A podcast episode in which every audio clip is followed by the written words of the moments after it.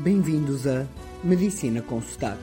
A medicina explicada a todos, de um modo simples e com muita pronúncia.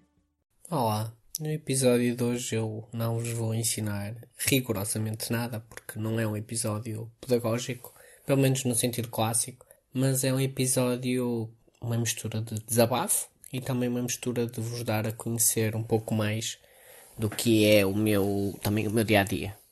Não que vocês possam ter interesse, isso não sei, mas ouvem se calhar tanto falar de, de emergência e de anestesia e falta aqui uma parte que é as consultas, que faço muitas consultas de avaliação anestésica, consultas de anestesia e mais do que o contexto de anestesia, falar aqui do, de uma realidade com, as qual, com a qual contacto frequentemente contacto muito menos do que outras especialidades, por exemplo, medicina geral familiar, que faz muitas mais consultas e até domicílios e, portanto, vê, vê realidades que eu não vejo, não é? Eu só vejo realidades de doentes que chegam ao hospital capazes de ter uma consulta e que têm uma indicação para ser operados.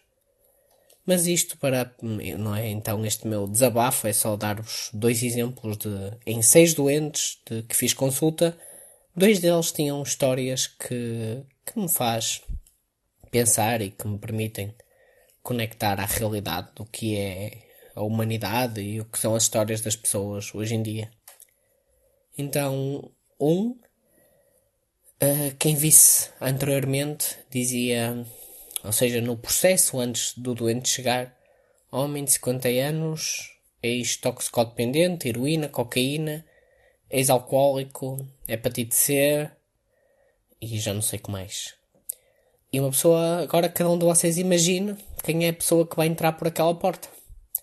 E quando entra, entra um homem com uma idade, já parecia se calhar uns 70, acompanhado por uma cuidadora do lar, dificuldade enorme em eu perceber o que ele dizia, portanto, dificuldades na comunicação.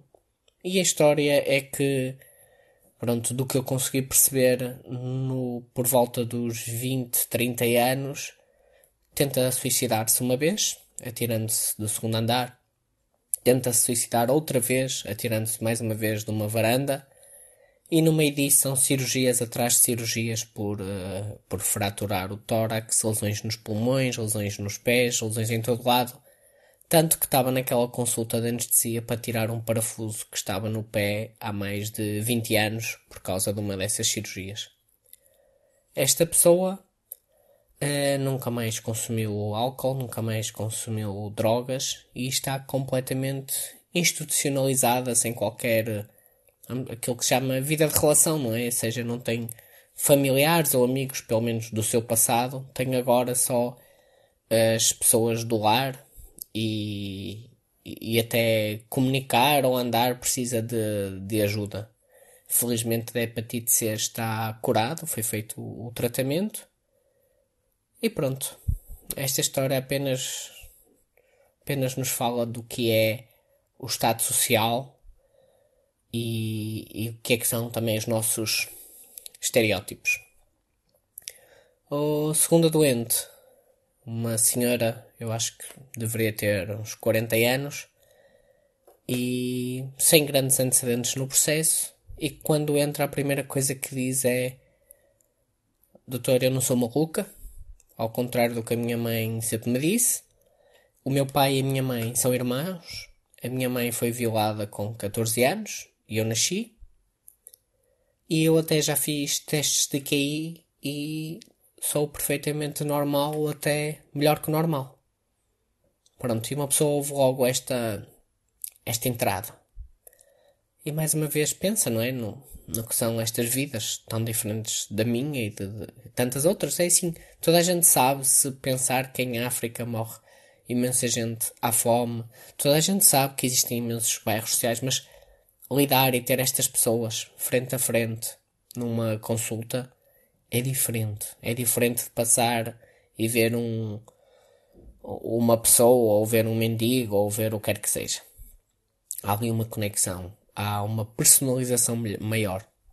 E depois também, quando eu lhe pergunto se já tinha tido algum infarto, AVC, a única coisa que ela me diz é palpitações, não é? Sentir tipo que tem um comboio no peito, tatã, tatã. Sobretudo quando lhe falam do abusador, abusador dela. Ela disse-me: se não me falarem do meu abusador, não. Se falarem, é logo, fica logo com dor no peito e sente logo aquelas palpitações.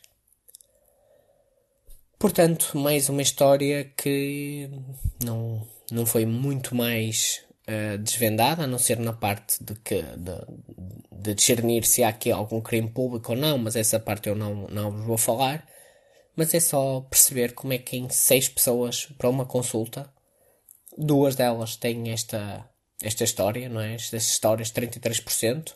Muitas outras histórias há que, se calhar, noutros destes, destes doentes, destas consultas, que eu não soube ou que não me contaram, e é só para partilhar com vocês esta realidade que, que eu tive, que eu tenho regularmente, porque faço consultas regulares, que muita gente pode não fazer ideia que existe na vida de um médico de anestesia e de emergência e que no fundo nada mais são do que a realidade que anda aí sempre aos nossos lados, quer nós queiramos vê-la, quer nós queiramos não vê-la.